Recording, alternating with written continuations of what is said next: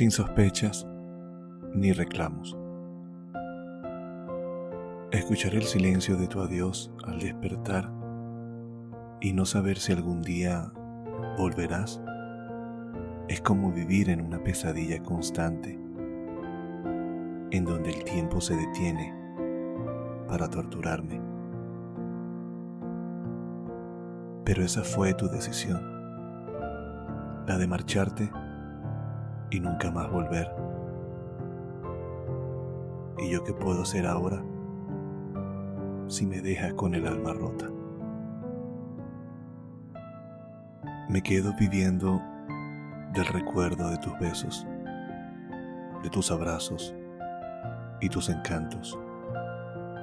Me quedo pensando en lo que pudo ser, pero no lo fue por tus engaños. Y, aún así, te perdoné.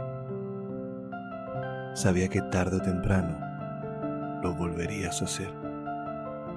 Pudo más el temor de perderte que el daño causado. Y acepté la mentira sin reclamarte.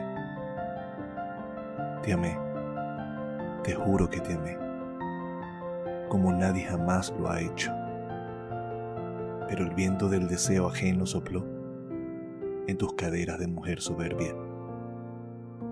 Preferiste entonces la aventura de un momento a la entrega perenne de mis besos. No fui yo quien te perdía, fuiste tú quien se perdió. Todavía hoy hay algo que no logro entender. ¿Qué fue lo que pasó? ¿Qué ocurrió? ¿Qué te hizo que abandonaras mi amor por una noche, por un momento de placer? Y hoy, ese momento de entrega rebelde, ese deseo vacío que alimentó tu ego, se lo ha llevado el olvido, tan rápido como una estrella que llenó tu esencia, dejándome en agonía. Te di todo lo que tenía y lo que no también. Te hice dueña de mis emociones, así como de mis sueños.